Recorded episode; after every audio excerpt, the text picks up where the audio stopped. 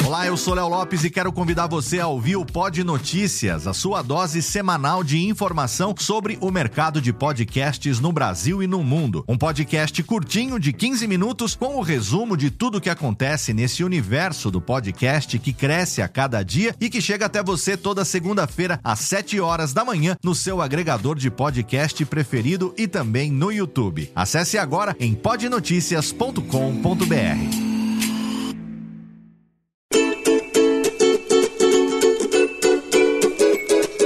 Voz Off, o podcast que conta as histórias de grandes nomes. Do rádio, da TV, da publicidade. Grandes vozes que vão ficar para sempre em nossa memória. Apresentação: Antônio Viviane e Nicola Lauleta. Mais um episódio para os nossos ouvintes do podcast Voz Off. Bom dia, boa tarde, boa noite. A gente não sabe quando você está ouvindo, mas aqui a gente traz as grandes vozes do rádio, da TV, da publicidade, todos os meses um novo convidado. Eu estou aqui em Barueri. Nicola Lauleta, você está aí na Vila Mariana, tudo bem por aí? Tudo bem, Antônio Viviane. Estamos aqui apostos para mais um Voz Off. Dessa vez eu vou chamar o nosso convidado que está lá em Aracaju, Gilberto Ribeiro. Seja bem-vindo. Muito obrigado, viu? Obrigado, Viviane. Obrigado, Nicola. Rapaz, um prazer, né? Eu já estou aqui. Vai para 16 anos, cara. Puxa vida, hein, Gil? Te... Você lembra quando eu vim, né? É, eu me lembro, 16 então, anos atrás. Você acredita você... que já faz isso? Muito tempo, né? Mas é uma terra maravilhosa, né, Giba? É, muito legal. Mas tem um ditado, né, que eu já aprendi isso lá na minha Taubaté, que é assim: o tempo não voa, não passa, a gente é que passa por ele, né? Exato. Não é verdade? É verdade. Porque você passa 100, 100 anos depois, tá tudo igual. Pelo menos no, no, no, que tange a natureza, né? Tá tudo igual. A gente é que passa e vai embora, entende? Então vamos começar essa história. Lá por Taubaté, onde Gilberto Ribeiro nasceu. Gilberto Ribeiro é seu nome artístico ou é seu nome real mesmo? Não, meu nome. Meu nome é Gilberto de Oliveira Ribeiro Filho. Filho de seu Gilberto de Oliveira Ribeiro, que eu não sei por que foi inventado de botar esse nome em mim, que eu acho esse nome horrível. Meu pai não podia gostar de mim. Mas como era o nome dele, ele devia também ter trauma, ele falou, agora no caçulho eu desconto. Entendeu? Deu outros nomes para todos. Para mim, deixou dele. Você entende, Gilberto? Caçulinha. Caçulinha de quantos irmãos? Cinco. Sua mãe, o nome Maria dela? Odete, Maria Odete de Moura Ribeiro. Era para eu ser Moura, porque todos os meus irmãos, José Roberto de Moura Ribeiro, Marcos Início de Moura Ribeiro, que é Moura da minha mãe. Mas como você tem, quando você leva o nome do seu pai, você não carrega o nome da mãe, né? É filho júnior. Então eu sou Oliveira Ribeiro. Eu, eu, até um dia eu comentei aqui, eu falei, ah, se eu tivesse disposição, eu ia ver se eu conseguia na justiça mudar meu nome para Gilberto de Moura Ribeiro. Eu gosto muito mais do Moura. Acho o Moura mais imponente, né? Bacana. E você não, não escolheu o Ribeiro Filho, porque já tinha um Ribeiro Filho também como radialista, ou não tem nada a ver? Pois é. Não tem nada a ver. Não, eu não sei se não tem nada a ver. Porque quando eu morava em Taubaté, eu era um garoto de 12, 13 anos e eu adorava ver TV. A TV era em preto e branco, né? E eu assistia o Ribeiro Filho na TV Tupi, no é. jornal. Apresentador do Repórter S, né? Não, entre outros. Também, também, também. Agora, eu era apaixonado por telejornal. Você sabe que eu, nessa idade, eu brincava no quintal de casa, eu pegava uma latinha de leite moça, por exemplo, ou um pouquinho maior a lata, eu furava ela, botava um barbante e ligava outra ponta numa outra lata. Eu ficava falando e ouvindo. E eu fazia uma coisa muito interessante.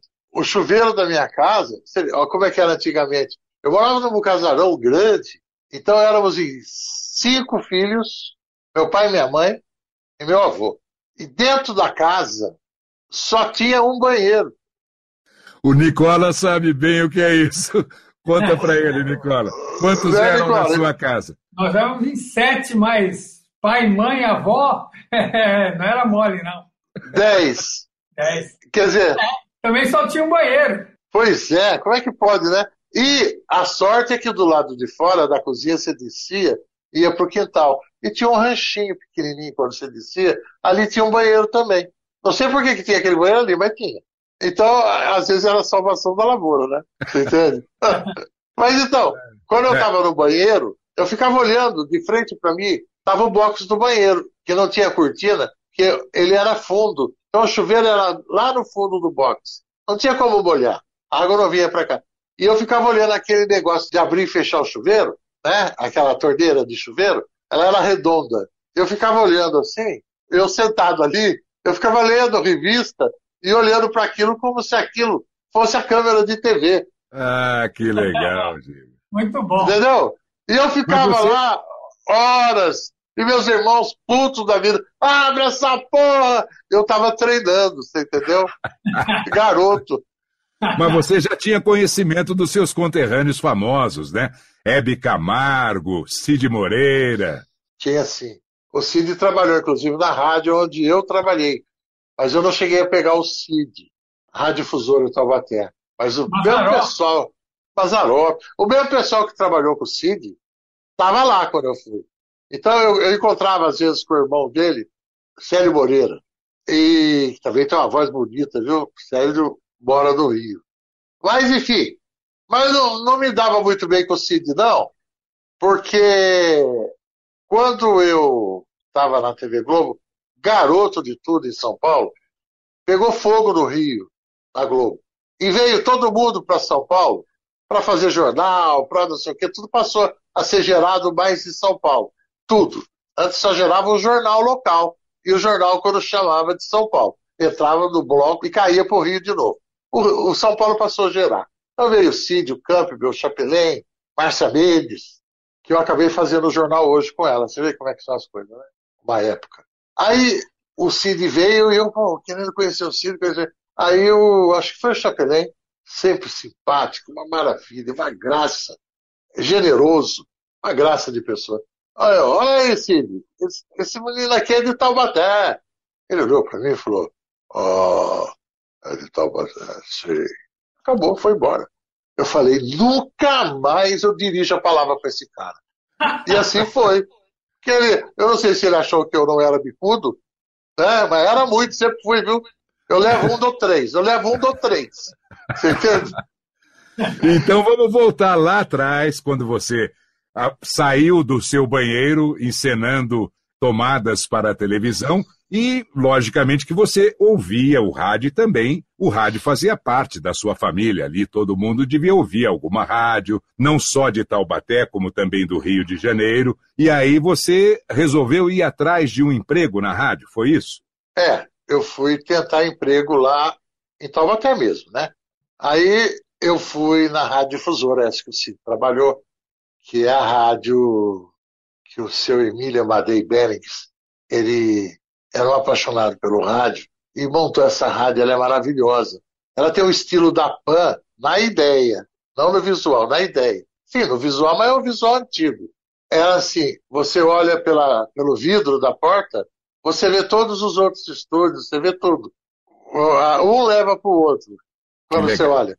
Ele já fazia isso. E, e eu fui falar com o cara que é o gerentão lá, que era o diretor da rádio, a vida inteira. E eu fui lá falar com ele, ele falou assim, eu falei, oh, seu Silva Neto, eu tinha 16 anos. Falei, seu Silva Neto, eu queria saber se eu posso trabalhar aqui. Ele falou, o que, que você faz? Eu falei, ah, eu queria ser locutor. Ele falou, você já, já trabalhou com isso? Eu falei, não, trabalhei com isso não. Ele falou, você tem muita vontade? Eu falei, tem. Faz o seguinte, domingo vem aqui 10 horas da manhã, tá bom? Tá, obrigado, tá, foi embora. Fiquei dois dias sem dormir, né? Aí Chegou no domingo, eu estava lá nove horas da manhã, sabe? E ele me atendeu até nove e meia, mais cedo um pouco. Falou, você veio cedo? Eu falei, é, eu vim cedo tal. Ele falou, vamos lá, vou te levar para o estúdio. Tinha aquele gravador Akai, né? De rolo. Ele pegou, colocou lá, falou, olha, eu quero que você, quando for gravar, você aperte esse botão aqui que ele vai rodar. E quando terminar, você aperte que ele vai parar. Aí você me chama quando acabar.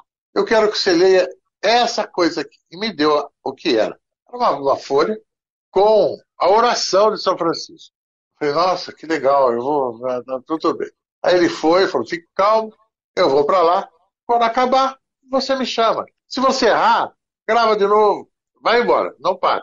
Que legal, né, Giba? Ele te deixou à vontade, ele não ficou ali ao teu lado pressionando, não, né? Não, não. Que bom. Ele, foi, ele teve uma importância muito grande na minha vida, profissional, inclusive. Aí eu, eu peguei e gravei, ele era um cara gordo, emburrado, todo mundo tinha medo dele, entendeu? Mas ele não tinha fama de sacana, de nada. Aí eu acabei de gravar, chamei ele, falei, ó, oh, Silvio Neto, eu já acabei. Ele falou, vou aí. Aí veio, fechou a porta do estúdio e tal. Ele botou e ficou com a mão no queixo, você ouvindo. E eu, aquela voz é, reverberando no estúdio inteiro, ligado das caixas. Eu falei, nossa. Você não tinha ouvido ainda a tua própria voz, né? Nunca, nunca. Falei, nossa, que voz, uma boa voz. Aí ele quieto, assim, como sempre, né? Aí acabou. Eu falei, ficou bom, né, seu Silvanel? Ficou bom. O que eu acho? Ele olhou pra mim e falou, tá uma bosta. Porra, o que é isso? Eu conto isso pro Ferreira Martins, Ferreira Martins taxa o bico.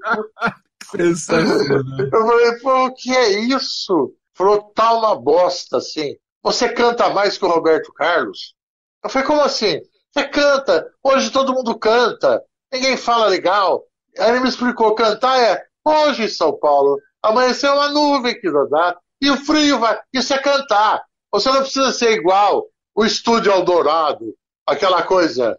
É. Deus Pirelli, que categoria ó. Entendeu? Tinha um locutor Taubaté que trabalhou lá. E ele falava exatamente assim. Ele era a voz símbolo do Eldorado. Vocês não devem lembrar, chama Honoré Rodrigues. Claro que eu lembro do Honoré. Honoré. Lembra? Lembro. Ele infelizmente é. já nos deixou, mas uma figuraça. E que voz, né? É, sensacional. Ele era o, a segunda voz da Eldorado, né? Era segunda, o né? Barroso né? e ele em segundo. Sensacional. É. Mas era assim, Pneus Pirelli, que categoria. Ó. o ó vinha lá depois. Né? Aí ele falou, você não precisa ser essas coisas, não. Você não precisa. Mas também não pode ser cantor.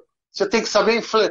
inflexionar, é, inflexionar a sua voz no momento certo, Aí eu tive pensando, ó, hoje você tem. Não tem pessoa que canta mais hoje na televisão, mas que cante mais do que a Sandra Lindenberg. Repare o que essa moça canta. E aí, eu, eu não consigo ouvir, que eu fico irritado dela cantar tanto. Você entendeu? E as pessoas parece que não tem ninguém ensinando. Ninguém na TV me ensinou isso. Então você vê que a grande escola vem do rádio mesmo. O rádio é o canal você, você se forma no ar. E como é que aconteceu, então, o início da tua vida lá no rádio de Taubaté, primeiro? Então, aí ele falou tudo aquilo, mas falou, mas se você quer aprender, você vem aqui comigo que eu vou, eu vou te ensinar. Ele cortava com, com gilete as notícias em quadradinho do jornal, quatro horas da manhã, que o jornal entrava assim, quatro e meia. Porra, ele falou, vem pra cá, me ajuda a cortar, Quatro horas da manhã. Me ajude a cortar e fique ouvindo. Rapaz, eu fiquei fazendo isso uns três, quatro meses. Até que ele foi me colocando no rádio devagarinho e tal. Só que aquela rádio tinha um grande problema. Tudo nela era gravado. Então a rádio, que era uma rádio bem mambembe, não tinha nada de ver o luxo daquela, era a Rádio Cacique, era tudo ao vivo. Era assim, salve-se quem puder. E eu fui lá, falei com o gerente, que esse era emburrado, mal criado, grosso, entendeu? Nervoso. Eu falei, pô, navio, eu queria trabalhar aqui. Ah, trabalhar o quê? Trabalhar pra quê que você quer? Eu falei, não, eu queria. Aí eu enchi tanto saco. Ele falou, ah, não tem lugar aqui não. Se você quiser, é sábado e domingo, para fazer a folga. Você quer? E tem outra coisa, não tem dinheiro. Eu falei, não, não tem importância. Eu queria aprender, né? E lá eu fiquei quase um ano fazendo folga. Depois de fazer folga, sábado o dia inteiro, domingo o dia inteiro, quase um ano, não sei quem foi que me falou, realmente eu não lembro. Pô, vai lá na, vai na Rádio Bandeirantes, fala com o Fernando Solera, Pô, Fernando Solera é Taubaté também tem, não é que é Taubaté, mas ele tem uma ligação muito grande aqui, familiares em Taubaté e tal. Vai lá, fala com ele. Vai... Aí eu peguei, falei com o gerente, falei, Davi, você, por favor, dá licença. Ele falou, não, Davi. E ele bateu no máquina com o cigarro na boca. Bateu na máquina com o cigarro na boca. Aí eu falei, sabe, sabe que, Davi? Eu queria uma cartinha de apresentação dizendo que eu trabalhei aqui, porque eu vou lá na Bandeirantes para ver se eu faço um teste lá. Ele parou, pegou um papel e começou a bater. Sabe o que ele falou para mim enquanto ele batia? Bom, eu vou pôr aqui que você é locutor reserva. Porra, Davi, mas pra quê? Porra, não precisa dizer. Eu não vou mentir, eu vou dizer que você é locutor reserva.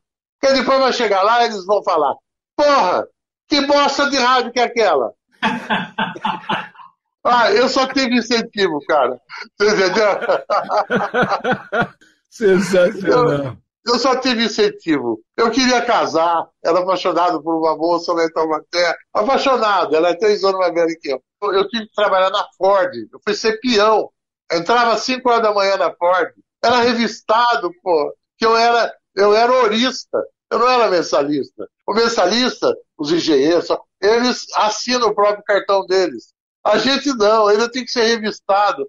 Entrava na fundição, carregava peso para lá e para cá, que eu queria casar. E lá me dava estabilidade de alguma grana. Aí eu sei que eu, eu peguei e falei assim, ó, quer saber? Eu vou tentar.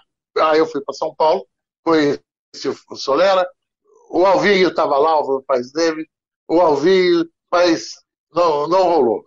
Voltei, aí eu ia, fui, fui para Ford, que eu queria casar. Depois de três meses de Ford, eu, eu virei para o meu amigo, que era o meu diretor, e falei para ele: Olha, obrigado pela força aí e tal, mas eu só estou avisando você que eu vou embora, porque eu quero fazer de novo um teste lá, na televisão e tal. Falei: Ah, vai, vai mesmo, você é novo e tal. E eu estava lá por causa da minha namorada, que eu queria casar, né? Aí eu fui sair da Ford, fui à noite na casa dela, falei, olha, eu saí da Ford. Eu não acredito. Eu falei, é, eu saí, a mãe dela pressionando, né? Esse cara não dá futuro, esse rapaz não dá futuro, ela falava assim, a mãe dela. É, é, é impressionante, cara. Eu só tive incentivo. Aí eu falei isso pra ela, ó, eu tô indo para São Paulo e tal, que eu lá eu vou trabalhar, eu vou fazer o Jornal Nacional. Que? Você acha que tem dois Cid Moreiros aqui em Taubaté? Eu falei, ah, não sei, mas eu vou. Ah, então tá tudo terminado. Terminou comigo. E eu fui para São Paulo com um chute na bunda, uma mão na frente e outra atrás. Aí fui, antes de ir na Globo, eu não conhecia TV, fui na Record. Tinha um jornal lá chamado É Tempo de Notícias, meio-dia. Lembra? Sim. Jornal da Tosse. Exatamente. Com Hélio Ansaldo, Hélio Ansaldo, Padre Godinho, é, Murilo é. Antunes Alves. Até José Serra era um comentarista, sabia?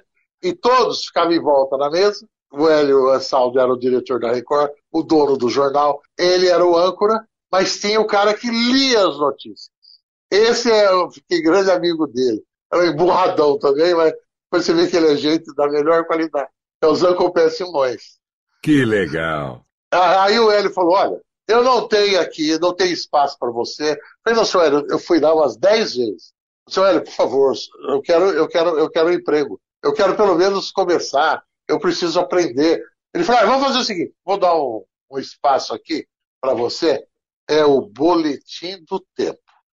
Você vai entrar, vai dar o tempo e vai encerrar. Você começa a tua imagem. O tempo hoje no Brasil sai sua imagem, é slide. Até o fim e não abre mais para você. Eu falei, pô, tudo isso. Eu estava em Mogi das Cruzes, tá? Eu, vi, eu ia de ônibus todo dia para lá. Todo dia eu ia de ônibus. Lá na Miruna. Descia, é, descia na rodoviária velha, pegava o ônibus, o outro ia bater lá na Miruna. Todo dia, eu morava em República, em Mogi das Cruzes. Aí ele me deu esse boletim. Era só 10 segundos no ar. Depois, quando fez seis meses que eu estava lá, eu comentei lá com o Zé Copé, ah, faz seis meses que eu estou aqui. Ah, e ele falou, oh, não tem dinheiro. Eu falei, não, não tem problema, não tem problema. e fiz de graça. Aí eu estava no sexto mês, eu cheguei e falei, ô, hoje, ô Zanca, hoje faz seis meses que eu tô aqui. Tá? Ele riu e falou, seis meses? Porra, você já pode ir pra Globo! E riu, ah, riu, entendeu? O Zanca aí é uma eu, figura. Aí eu fiz o jornal com aquilo na cabeça. Quando acabou o jornal, falei, eu não vou voltar para Mogi. Eu não vou. Eu fui para a redação, liguei para a Globo, perguntei onde era, Marechal Deodoro, lembra? Sim. Embaixo do Minhocão. Peguei um ônibus, procurei saber qual era, duro pra cacete. Mas antes do ônibus, eu queria contar um negócio da Record, também nesses seis meses, eu nunca deixo de falar disso. O, lá dentro tinha o bar, era um bar, o pessoal também almoçava. Sim, o bar do Zé Bussa. Isso mesmo. O português, né? Exato. Ele, ele, ele tinha um lápis aqui na, na orelha, né? Que ele tirava para anotar, porque ele anotava lá as coisas e o pessoal comia, ele olhava, ele já sabia o número do crachá e descontava na folha. Mas eu não tinha. Eu não tinha nem crachá. Eu, eu não ganhava nada. Então eu ia lá, eu pedia uma empadinha e um copo de leite. Era meu almoço. Ele começou a perceber, depois de uma semana, ele vinha assim na mesa e punha lá coxinha, empadinha, esfirra, e não sei o que, vitamina. Eu falei, não, não, tá bom, não, não, come, come, come, come. Não, não, não, não, você não precisa se preocupar. Vai comendo, vai comendo. E eu comi seis meses lá, às custas dele, sabia? Que coisa, não? Que é. história mas, bacana. Mas depois eu também pensei, meu pai sempre teve padaria, meu pai teve uma vida muito difícil. E ele tinha um amigo, ele não tinha nem dinheiro para comprar pão para o meu irmão mais velho. Era muito difícil a vida dele. E um senhor, amigo dele, falou: Gilberto, monte um negócio. Esse homem era muito rico. O doutor Guilherme. Gostava do meu pai, que você precisa de ver. Gilberto, monte um negócio. Pense com calma. Eu monto para você e a gente fica sócio. Você toca. Quando você tiver dinheiro suficiente, você compra a minha parte. E ele montou a padaria. Depois daí meu pai começou a ficar rico que era a padaria mais famosa de Taubaté. Servia o quartel, servia o exército, servia o, o, os quartéis, servia os hospitais, servia o que você pudesse imaginar. Aquilo Qual era o nome da padaria, Giba? Santa Terezinha, na Praça Santa Terezinha. Entendeu? Um lugar lindo, onde a gente acabou morando. E meu pai tinha uma coisa muito legal, aquela padaria lotava, já quatro e meia da manhã, por causa da igreja, por causa da, da missa, que era cinco da manhã começava. E ele acordava cedo, descia, morávamos em cima, ele descia a, a porta, abria já dentro da padaria, ele ajudava lá no pão. Meu pai foi uma. Tanto que ele morreu com 56 anos de idade, do coração. Meu pai trabalhava igual um condenado, mas ele tinha pavor de saber que poderia faltar para a gente. Era impressionante. E ainda por cima, a lateral da padaria, às 5 horas da tarde, começava a ficar cheia.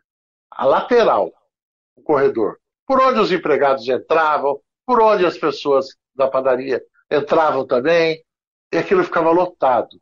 Eram as pessoas que iam buscar pão de graça. Então, por exemplo, quantos filhos você tem? Ah, eu tenho quatro filhos. Ele dava oito pães. Marido e mulher, mais dois. Dois para cada um. Então eram doze pães.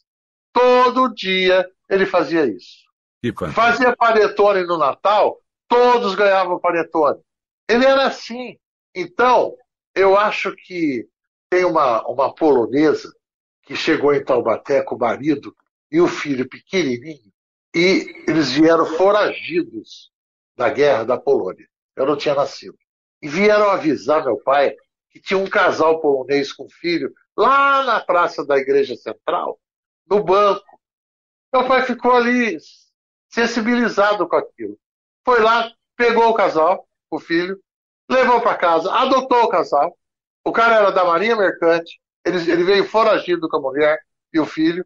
Aí eles que, o, o que, que você quer fazer? Eu gostaria de ter um barco de pesca. Meu pai comprou o um barco de pesca em Ubatuba, que é uma hora de Taubaté. Ubatuba é o quintal da gente, entendeu? É modo de falar. Porque é, todo mundo tem casa em Ubatuba. É só é. descer Oswaldo Cruz ali, chega lá. Acabou, acabou. Uma hora, sem correr. Se correr, vai em 50 minutos.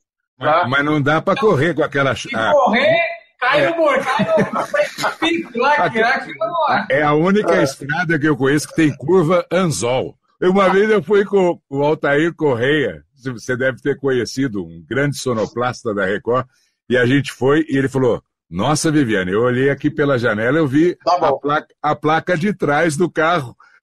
de, de tanto que a curva era forte. Imagina que o ônibus que levava o pessoal lá de Taubaté para lá e, e, e subia aquilo então. Você Fazia entendeu a parte? manobra, fazia manobra pra fazer a curva. Porra, não tem jeito. Mas tem uma coisa, Taubateano nunca caiu. É o quintal da gente, não tem jeito. Pô, mas Sabe? aí veio o barco de pesca do homem lá. Ah, e ali e ela foi costurar lá na casa que ele, meu pai arrumou para eles morarem então, lá em Ubatuba, e ele fez a peça, depois ele, ele desistiu.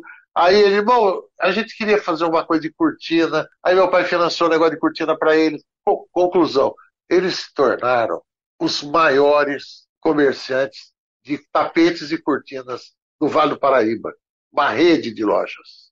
Quando meu pai morreu, quase que o, marido dela, seu Stefan, quase que ele foi. E ela, e ela me tratava como filho.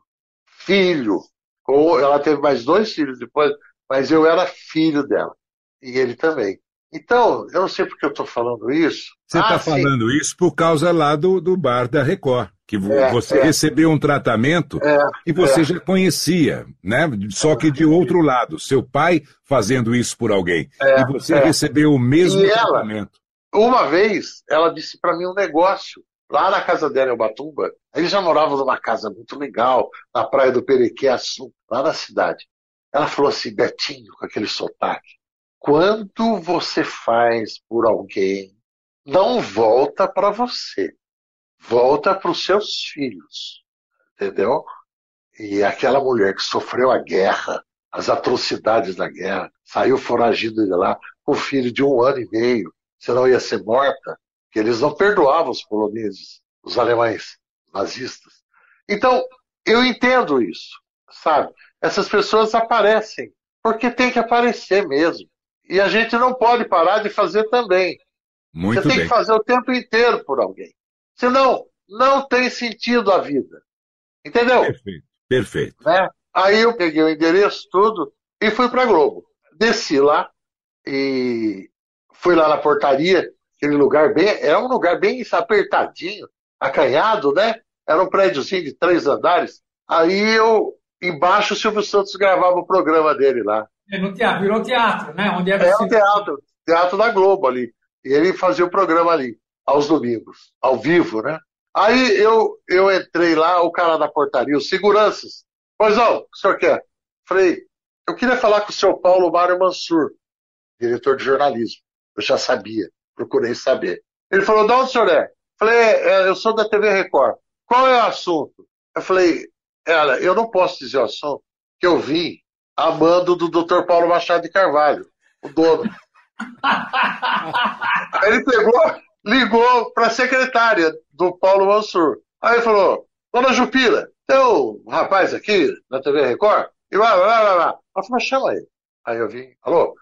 Olha, é o seguinte, eu sou a Jupira, secretária do Dr. Paulo Mário Mansur. Eu gostaria de saber do que se trata. Eu falei: Olha, Dona Jupira, eu não posso dizer, que é confidencial. Eu vim em nome do Dr. Paulo Machado de Carvalho falar com ele sobre uma coisa que ele pediu. Mas eu, sou, mas eu não posso, dona Jupira. Ela falou um minuto. Ficou meio, meio brava assim, sabe? Um minuto. Dali, uns cinco minutos, tocou o telefone, o segurança mandou um outro segurança me levar. Aí eu fui lá, subindo. Quando eu entro na sala do cara, rapaz do céu, não tem nada a ver com o prédio. Parece Paraty, sabe? Paraty são aqueles que ninguém mexe. Vai lá dentro, é um show, né? Lá Exato. pode mexer. Aí quando eu entrou aquela, aquele tapete vermelho, aquele sofá de couro que você some quando você senta nele. Ela falou, olha, o senhor sente aí, espere ele, que ele está numa reunião e tal. E quando eu vi, tava ele lá, certo? Com o Armando Nogueira, entendeu? Aí eu falei, pô, esse cara é o diretorzão, né? Fica no Rio. Sabe quem tava lá? Walter Clark. Nossa. Eu falei, ué, que coisa, rapaz do céu. E o Walter com aquela estica, ele andava. Não tinha nada amassado na roupa do cara. E eu já, como eu lia bastante, ele tinha saído de uma reportagem, foi capa da Veja. O homem de 2 milhões de dólares, ele ganhava participação no conglomerado Globo. Tudo. E ele ganhava 2 milhões de dólares. Mas ele é o responsável pela Globo. Ele é o grande, o grande idealizador da grade de programação. Aquilo que o Silvio não tem nem quer ter. Porque o Silvio, a TV para ele sempre foi um grande prazer, mas um videogame também. Né? Então, ah, tira isso, põe isso, tira aquilo, põe aquilo. A Globo não tem isso, não. A Globo as coisas duram. Que você sabe que horas é a novela das oito, às sete você sabe que está passando, às dez você sabe que vai passar. Não é assim? Exatamente. É o grande sucesso da Globo além da qualidade, né? Aí eu fiquei esperando, daqui a pouco ele manda eu entrar. Aí eu entrei, ele tinha mania de vestir aquela roupa caque, safari, sabe o safari? Sim. Que é a mesma cor, né? Aí ele, ele mandou entrar, eu falei, bom dia, doutor Paulo, boa tarde, sei lá. Ele não quis saber. Na hora que eu entrei, ele falou assim, o que, que o doutor Paulo deseja? Eu falei, olha, o senhor não vai gostar mas ele não deseja nada. Eu era muito ingênuo, cara. Tá? Ele não deseja nada.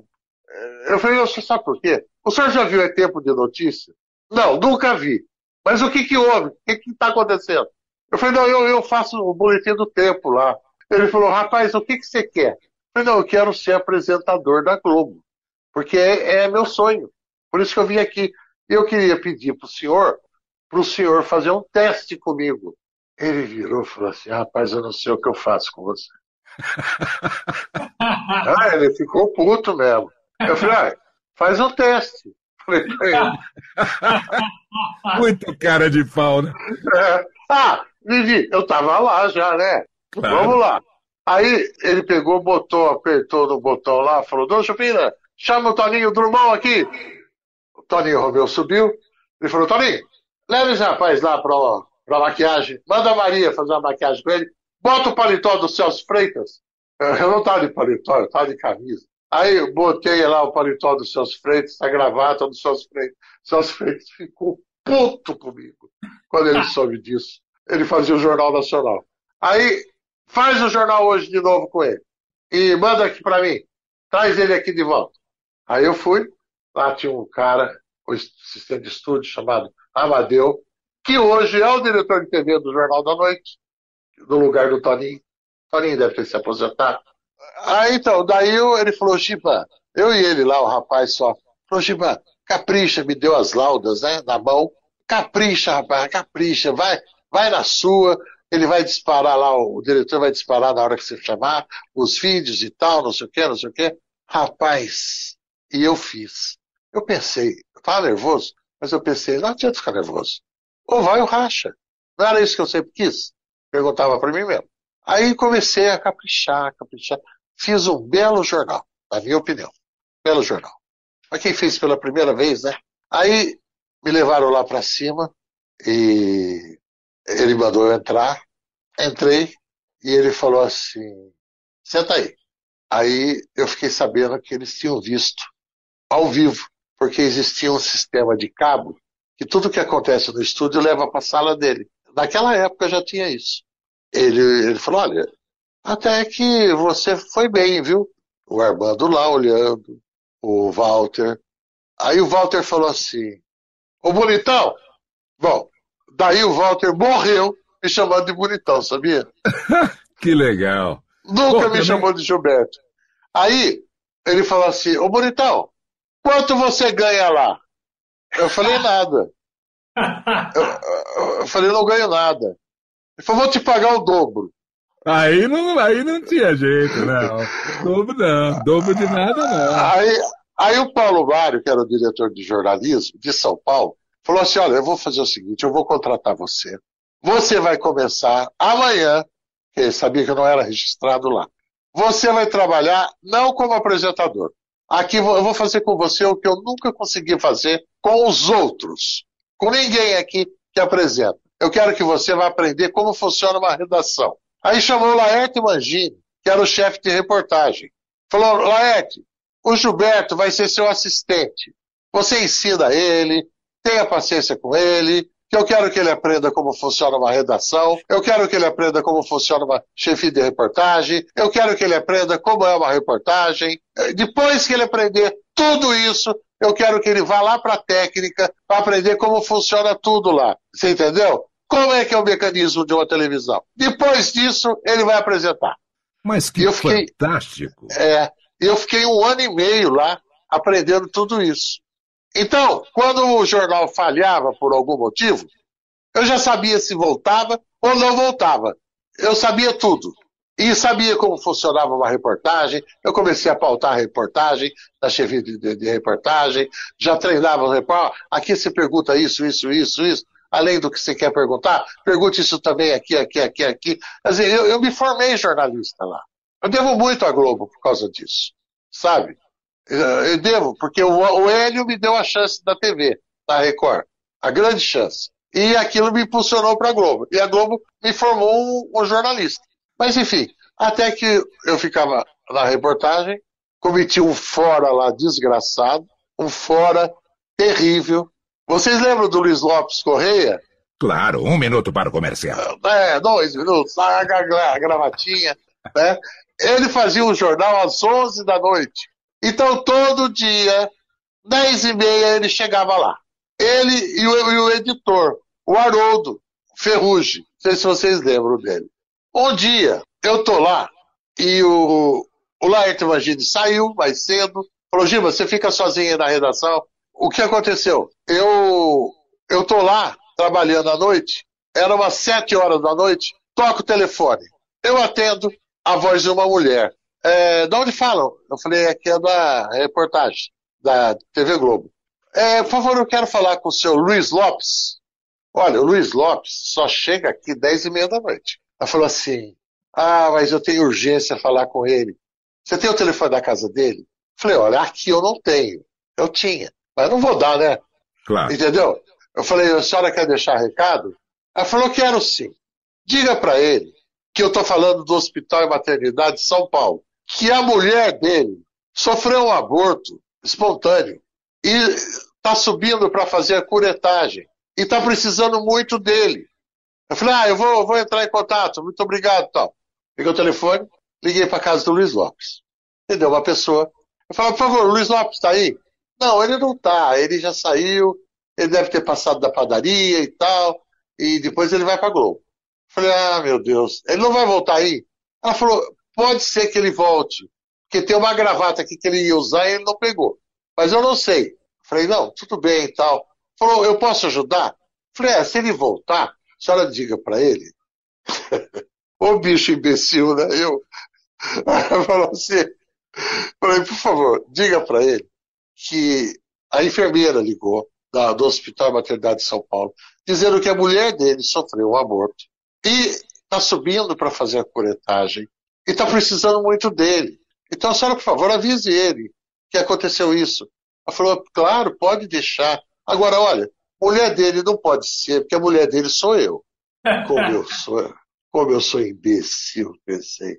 Ai, bom, aí quis dar ela. Não, tudo bem, eu, mas fique tranquilo que eu vou dar um recado, obrigado. Desligou. Ah, liguei pro Laerte, né? Liguei, eu sabia onde ele estava. Falei, Laerte, pô, Laerte, aconteceu isso, isso. Eu falei, Giba, cai fora daí. Some. É, eu vou deixar isso aqui sozinho. Ah, eu dou um jeito, mando alguém ir para aí. Eu falei, não, eu vou ficar. Eu não fiz por malandragem, não fiz por sacanagem. Eu vou... Não, não, não faça isso, que ele vem doido, conheço e tal. Ah, rapaz, não é que quando foi umas nove e meia, bem antes, chega ele com o Haroldo lá.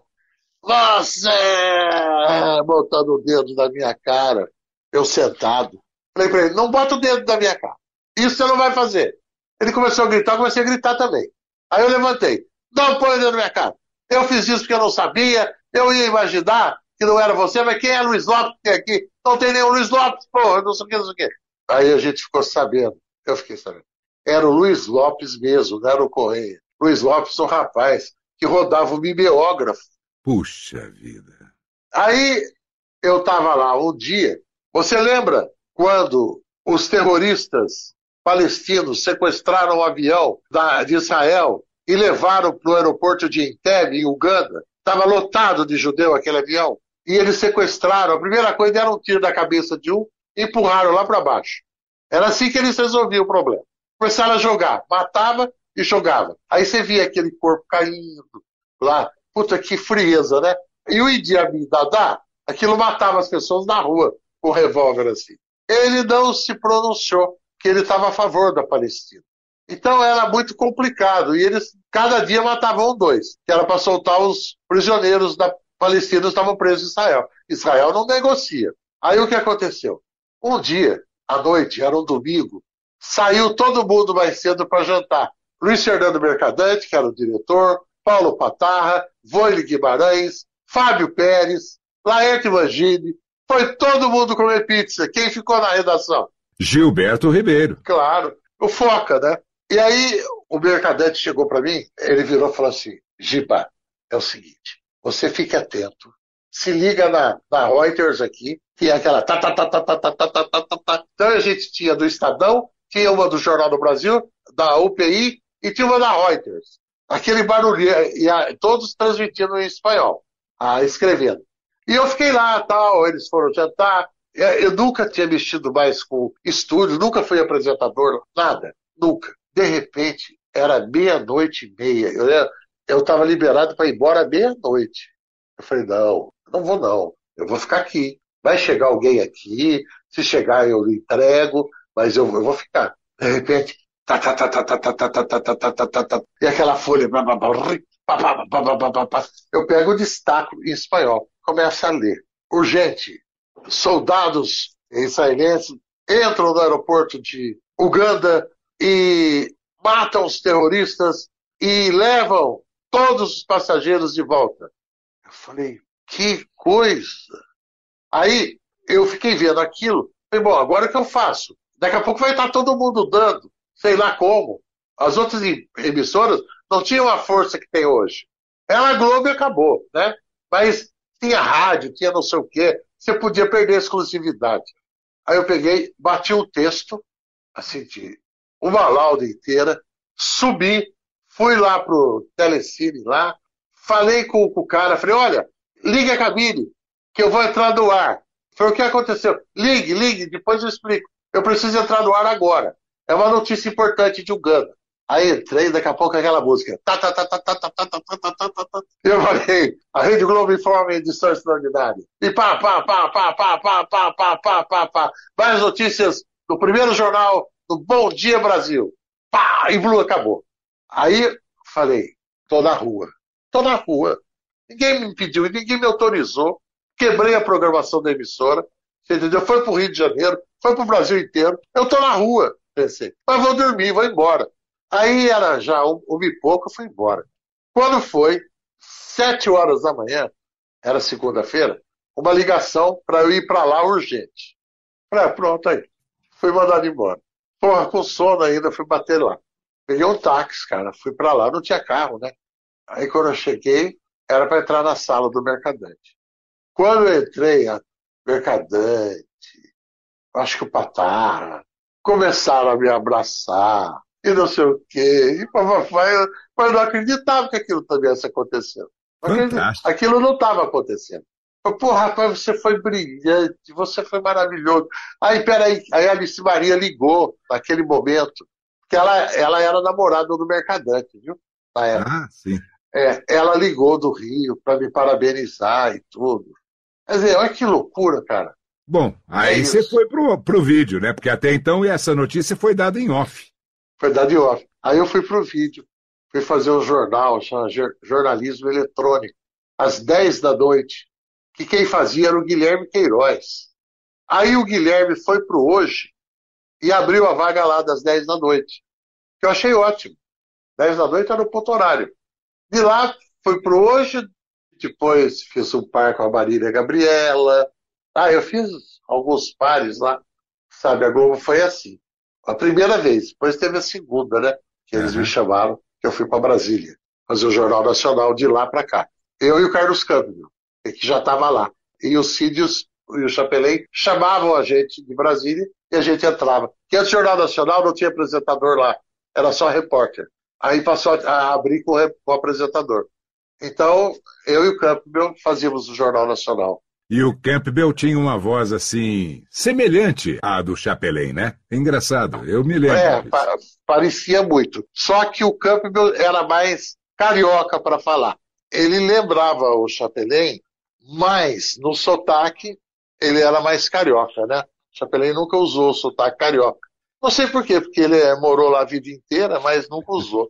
Maravilha. E... Mas você falou para mim que essa aí é a segunda vez que você estava na Globo. O que, que aconteceu entre a sua primeira saída até voltar para esse jornal de Brasília? Eu me lembro que quando eu saí da Globo, primeira vez, eu era de chutar o pau da barraca, eu fui muito sem juízo, você entendeu? E eu briguei com o mercadante lá, eu falei, porra, eu vou embora então, porra. Ah, eu vou mesmo, e fui. E eu, eu fui andando lá da Marechal Deodoro até a Band no Morumbi. Você tá louco? É, porque eu tava já com filho, eu preocupava, falei, será que eu fiz merda? E fui, fui em direção à Band, que lá eu conheci o Johnny. O Johnny já era o vice-presidente lá, sabe? E fui andando, andando, andando, andando, andando, andando, até chegar lá na, na Band. É uma caminhada, viu? Aí fui, fui lá falar com o Johnny. Quando o Walter passa lá, o Walter Clark, saindo da sala do seu João, ao lado da sala do Johnny. Aí ele falou assim: Bonitão, o que você está fazendo aqui? Falei, Walter, caí fora da Globo hoje. Você saiu da Globo? Falei, saí. Falei, então vem pra cá, porra. Vai entrar no jornal amanhã já. Estamos lançando o jornal, o jornal Bandeirantes, novo, com o Jomir Bete Ferreira Martins. Agora abre uma cadeira para você. Eu falei, já? Já. Aí me pegou, foi na sala do Johnny, abriu a sala e falou: Johnny, olha quem vai fazer o jornal. Aí o Johnny me viu, tal, a gente se abraçou, tal, não sei o quê. Falei, ai, que boa, boa, Giba, então, não sabia. Bom, comecei lá. Ah, eu falei, Walter, como é que você veio parar aqui? Falou, cara, é o seguinte, o seu João andava me convidando. E eu falava quanto eu queria vir para São Paulo, para vir para São Paulo. Falei, ah, rapaz, isso é muito, isso é muito. É. Aí o seu João ligou para mim um dia desses e falou assim: Walter, venha para cá, porque eu tenho uma cadeira para caber sua bunda. Seu João, figura maravilhosa, viu? Por isso que aquele povo ficava lá, fica lá a vida inteira. Existem críticas por ser familiar demais, mas por outro lado tem aquele negócio de, de ser uma empresa familiar mesmo, entendeu assim? Mas enfim, daí eu fui para lá, fiquei fazendo o jornal Bandeirantes com Ferreira, e o Joemir. Dois grandes amigos que eu consegui fazer lá. Nossa, como eu adorava o Joemir. O Martins até hoje eu falo com ele, né? Eu ligo para casa dele e a gente fica horas conversando, sabe? Depois que eu estava na Band, eu recebi, um ano depois, ou dez meses depois, eu recebi uma ligação para eu ir lá na Globo, porque o mercadante com quem eu tinha brigado o mercader estava querendo falar comigo. Aí eu peguei, acabei o jornal, eram umas oito e meia da noite, peguei meu carro e fui lá para Marechal Deodoro. Cheguei lá, ele estava esperando, eu liguei falando que eu ia. Aí ele falou: Olha, Gilberto, o negócio é o seguinte. Eu sugeri seu nome para Alice Maria, porque Brasília está fazendo uma reformulação. Brasília não tem apresentador para Jornal Nacional, não entra. Só entra repórter. Aí ele falou assim: e agora nós vamos ter apresentador lá. Então eu queria que você revezasse com o Campbell, que já está lá há um ano, que você revezasse com ele. E eu fiz essa proposta para a Alice, a Alice topou, e eu estou aqui falando, se você não quer conversar com ela lá no Rio de Janeiro, eu te dou a passagem, você vai, pega a ponte aérea, ponte aérea e vai para lá. Você precisa ir amanhã. Eu falei, bom, mas então eu vou ter que dar um jeito em avisar na Band e tal, não sei o quê. Avisei o Johnny, falei por que, que eu estava indo.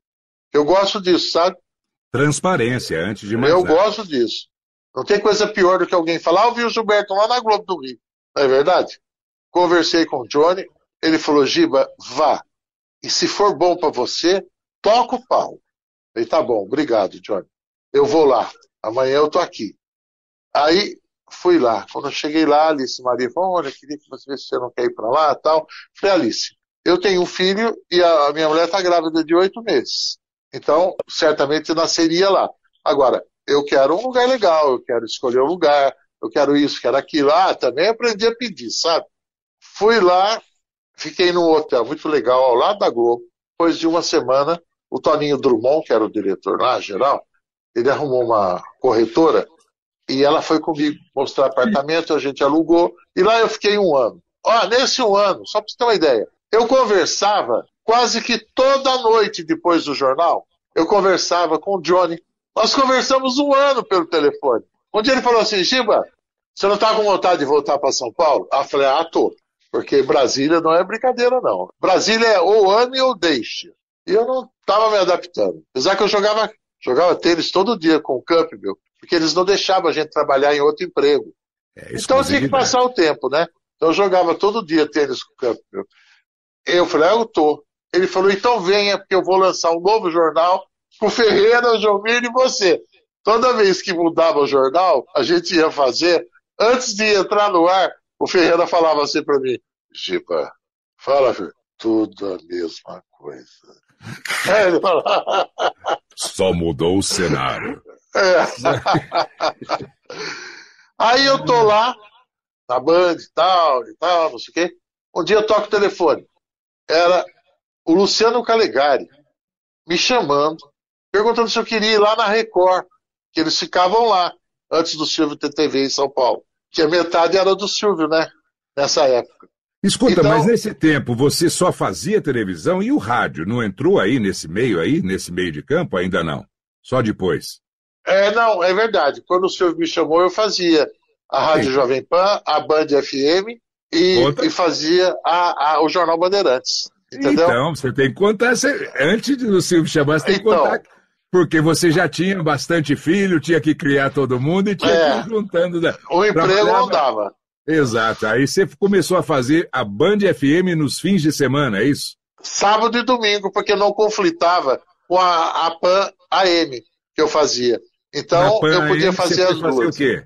Pois é, eu fui lá, comecei fazendo o jornal da, da, das duas da tarde, dez minutos de jornal e tal.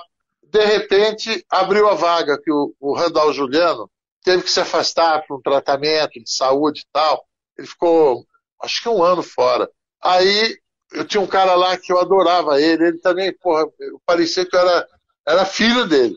O Fernando Vieira de Mello, você lembra dele? Claro, quem não se lembra, né? Um pois grande é. homem do rádio. A sala dele ficava aberta, assim, porque ele resolvia todos os problemas com todo mundo, com tudo aberto para todo mundo ouvir. Qual o programa que se apresentava então? Daí eu fui, eu fui fazer o programa do Randall. Chamava-se, tem até hoje, eu acho, não sei. São Paulo agora. Se não me engano, das duas às cinco da tarde. Tinha reunião de pauta antes, com todos, porra, eram 12, eu acho, 11 equipes por São Paulo inteira. E aí eles entravam tudo ao vivo. Era uma loucura. O que tinha de legal é que eu ficava junto com um senhor que tocava contrabaixo, já falecido, eu adorava ele. Ele era quase cego já, o Sabá. Sabá, que coisa espetacular. Era tão é. bom ouvir o Sabá na, na PAN. E eu gostava, eu gostava muito, que recebíamos ali Fagner, Belchior, Bete Carvalho. Nossa Senhora, ia todo mundo lá para ficar uns 20 minutos dando entrevista por uma pausa, para ouvir música da pessoa e conversar um pouco com ela. Aí pau de novo no negócio. Vida atribulada, Jornal da Band, Band FM aos fins de semana e a PAN durante a semana. Aí é. o Luciano Calegari ele chamou lá na Record ainda, na Miru. É, é porque o Silvio ficava lá também, você entendeu? E também trabalhava lá, estava em fase de experiência, acabei ficando amigo dele. O sobrinho do Silvio, Guilherme Stoliar, também tinha uma sala lá. Aí eu fui conversar com o Silvio. Cheguei lá, ele me convidou, porque você sabe, o Silvio é fã número um da Jovem Pan AM. Ele Eu ouve a Pan direto no carro dele, na casa dele, é impressionante. E aí ele me conheceu pela Pan, não pela TV. Aí o Luciano falou de mim da TV, ele foi ver e achou que tudo bem.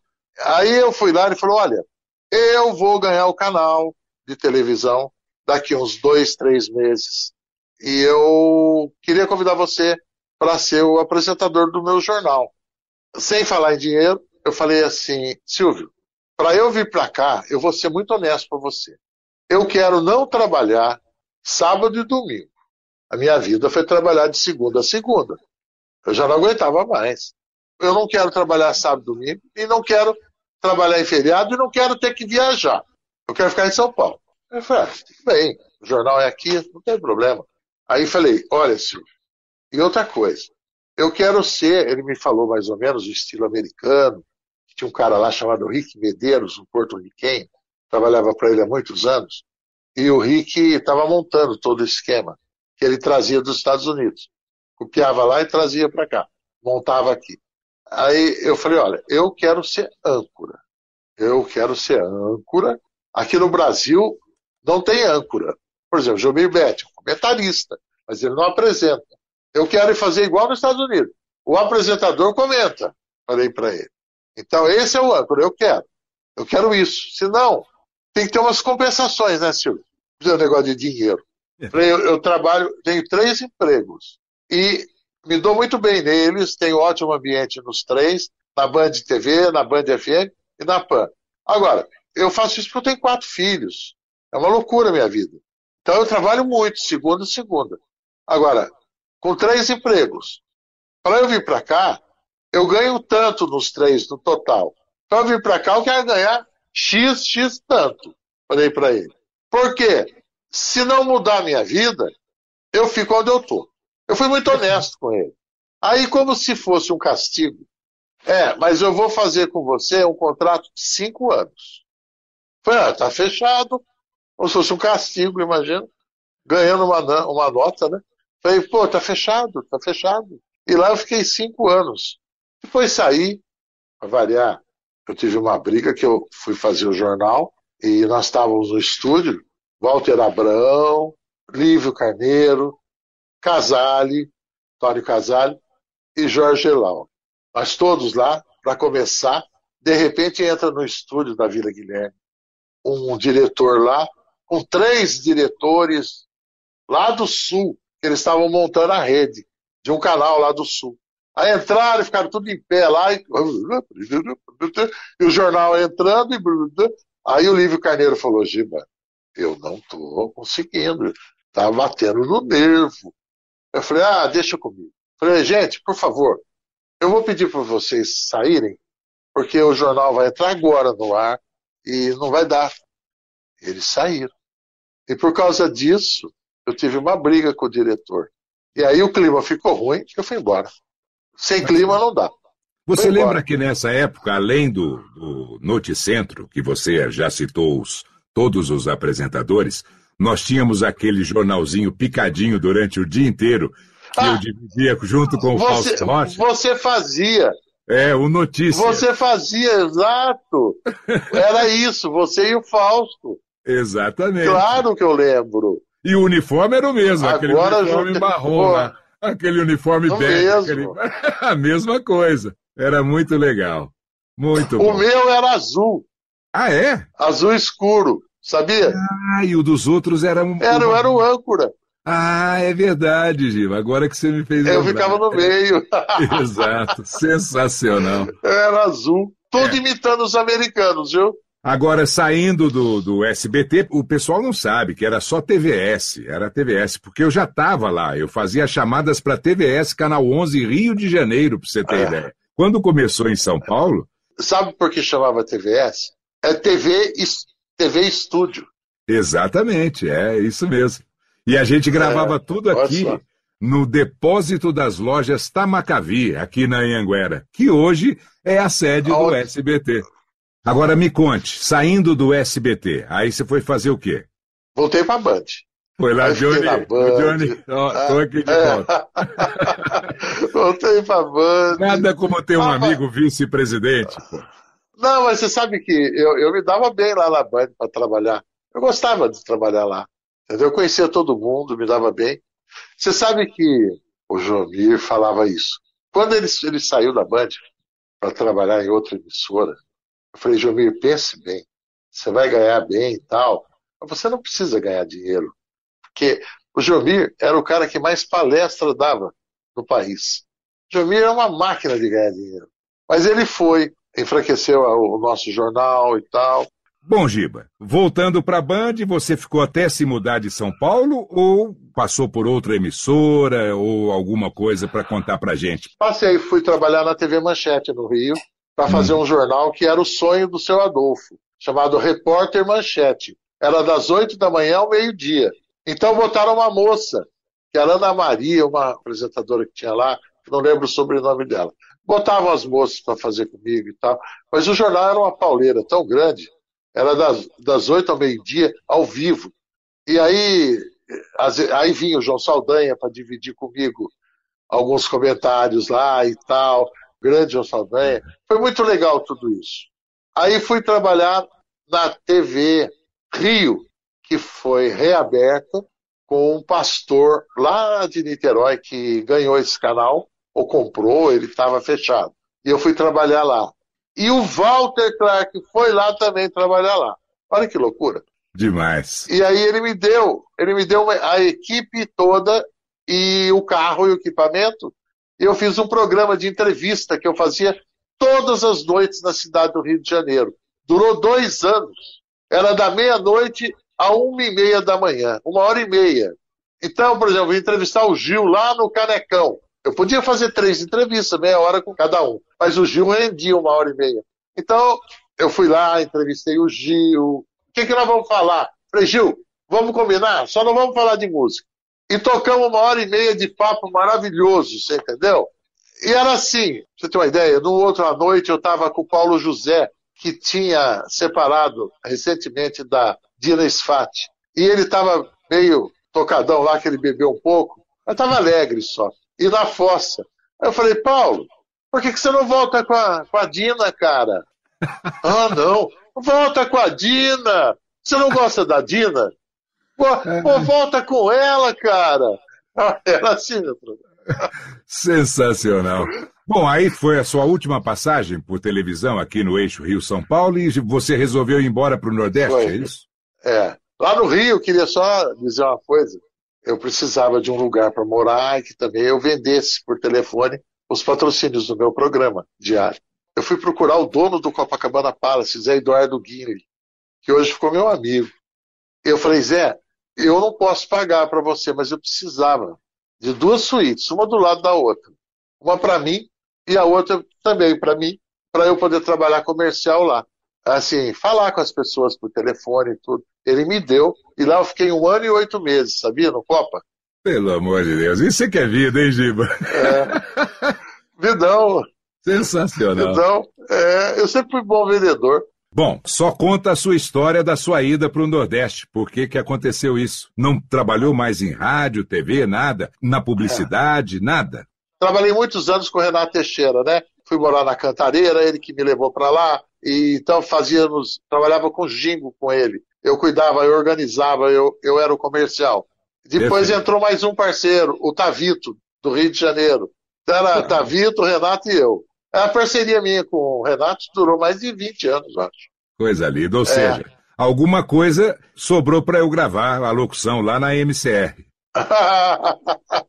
Muito então, bom. Eu me separei, né? Depois estava 20 anos casado aí com a, mãe dos meus dois filhos mais novos, e me separei e tal, fui morar em Taubaté há um tempo, daí conheci uma pessoa, uma moça, pela internet, e a gente conversou, conversou, conversou seis meses pelo Skype. Acabei indo morar lá, aqui. Faz 15 anos que eu tô aqui. E aí você faz o Vocês, quando, quando é. quiserem, são meus convidados, viu? É, você já me convidou, sim. Um dia que passar isso tudo, viu, eu vou um dos primeiros lugares, viu, Nicola? É, vamos lá. Vamos lá, vamos lá, vamos gravar uma Venha, venha mesmo.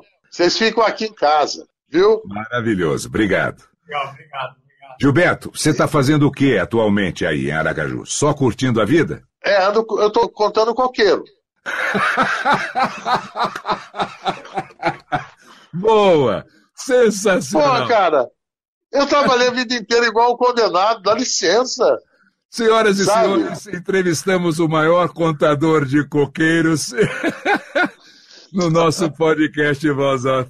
Obrigado, Giba, pela gentileza. Gilberto Ribeiro. Queria só falar uma coisa. Eu estou quase preparado já para lançar o meu canal no YouTube. E vai ser o contador de histórias. Contador de histórias. Vamos contar coqueiro e contar histórias para o pessoal no YouTube. É, é, eu acho que tem no muita mínimo, coisa para contar. já tem nome o canal ou ainda não? Não, Gilberto Ribeiro, contador de histórias. Eu vou lá procurar e vou me inscrever no canal. E eu tenho certeza que nossos Tá ouvintes também, tá bom? Vai ser um prazer Vamos, muito grande. vamos ver o contador de coqueiros contando histórias no YouTube. Você eu conheço há tantos anos, Vivi. A gente sempre está sempre juntos, no Twitter também e tal. Mas eu queria dizer que foi um grande prazer participar dessa entrevista, esse papo com o Nicola. Maravilha, É. que bom, que bom. Muitos já passaram por aqui e você só veio a brilhantar esse nosso registro das grandes vozes do rádio, da TV, da publicidade. Giba, qual que é o seu perfil lá no Twitter? Arroba Gilberto TV. Arroba Gilberto TV. Nicola Lauleta, prazerzaço estar aqui com você de novo, meu irmão. Legal, igualmente, igualmente. E Vamos junto aí para mais um podcast Voz Off. Mais uma vez, obrigado, Gilberto Ribeiro. Obrigado, ouvintes que nos acompanharam e sempre nos acompanham em todas as plataformas de podcast. No Spotify, Muito obrigado. em tudo quanto é lugar. Até o mês que vem com mais uma entrevista bacana aqui. Grande abraço a todos. E antes da gente finalizar esse Voz Off, resolvemos relembrar algumas grandes vozes que o Gilberto Ribeiro citou nessa entrevista. Primeiro, os que já se foram, os saudosos Luiz Lopes Correia, Hélio Ansaldo e Joelmir Betting. Por aquí, muy buenas noches amigos de América. Good evening everybody. Manifestantes forçam o presidente Bush a cancelar discurso no Panamá. A polícia peruana prende o inimigo número dois do país. Americanos compram mais armas depois dos distúrbios de Los Angeles. Violência contra a mulher surpreende na Inglaterra. E as imagens da mulher de um ex-presidente roubando num shopping center. Aqui, no SBT, está começando mais uma edição do seu telejornal internacional, com imagens da NBC, Viz News e CNN. São Paulo, 9 horas 26 minutos. O ator Guilherme de Pádua não será transferido. Prossegue a festa do Palmeiras como campeão.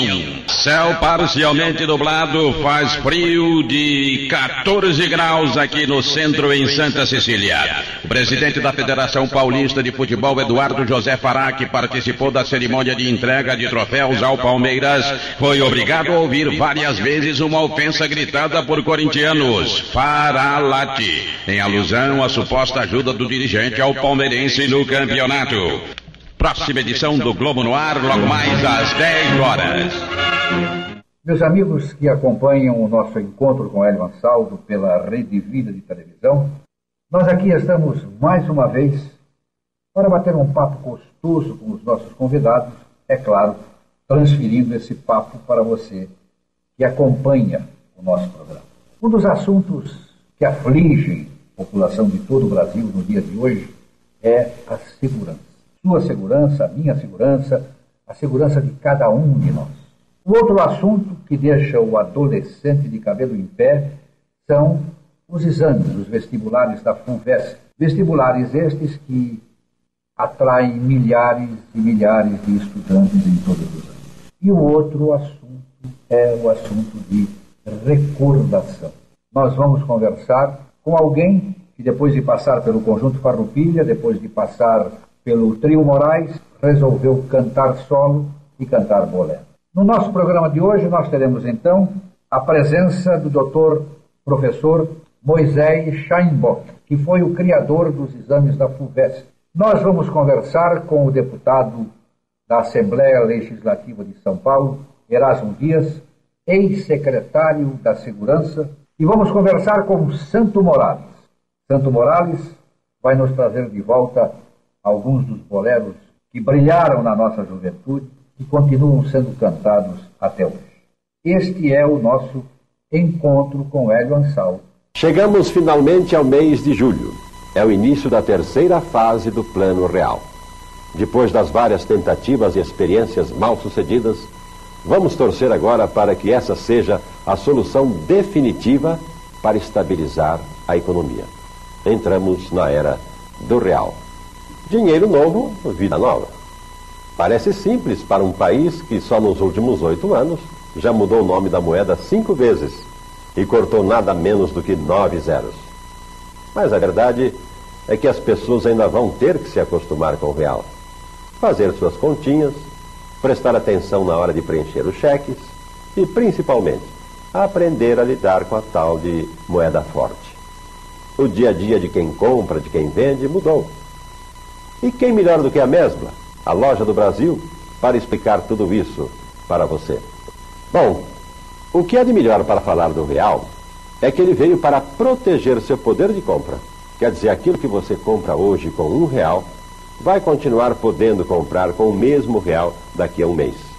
Claro, ainda nós podemos ter uma pequena inflação por aí, um entulho do cruzeiro dentro do real, mas nada comparado aos 45%, aos quase 50% ao mês, a que já estávamos acostumados.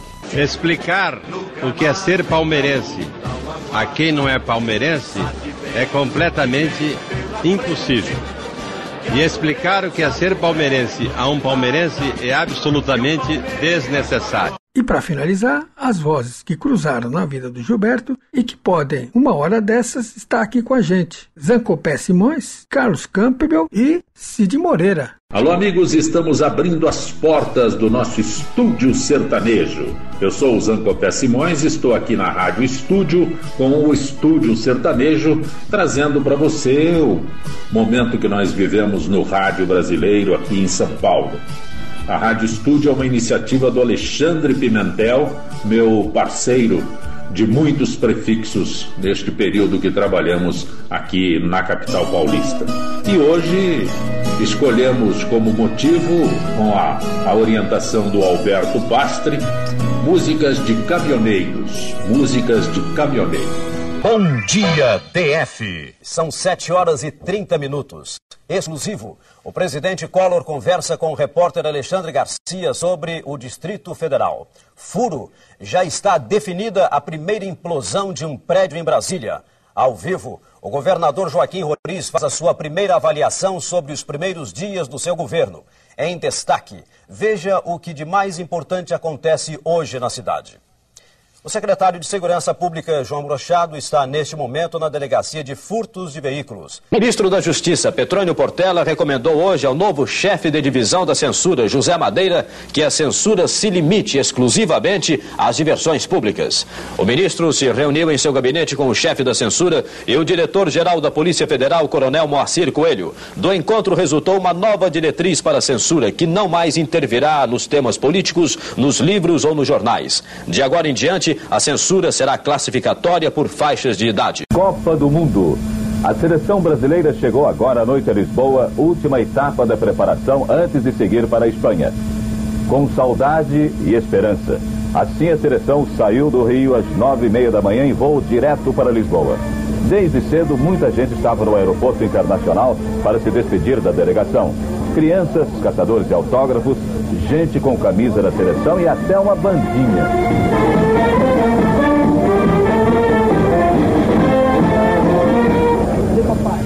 Uma preocupação na hora do embarque.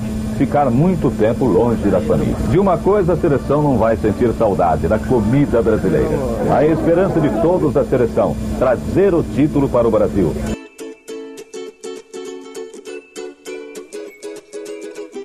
Este foi mais um podcast da série Voz Off. Criação, produção e gravação: Antônio Viviane e Nicola Lauleta. Trilha musical: Alexandre Monari. Gravado online em 2021.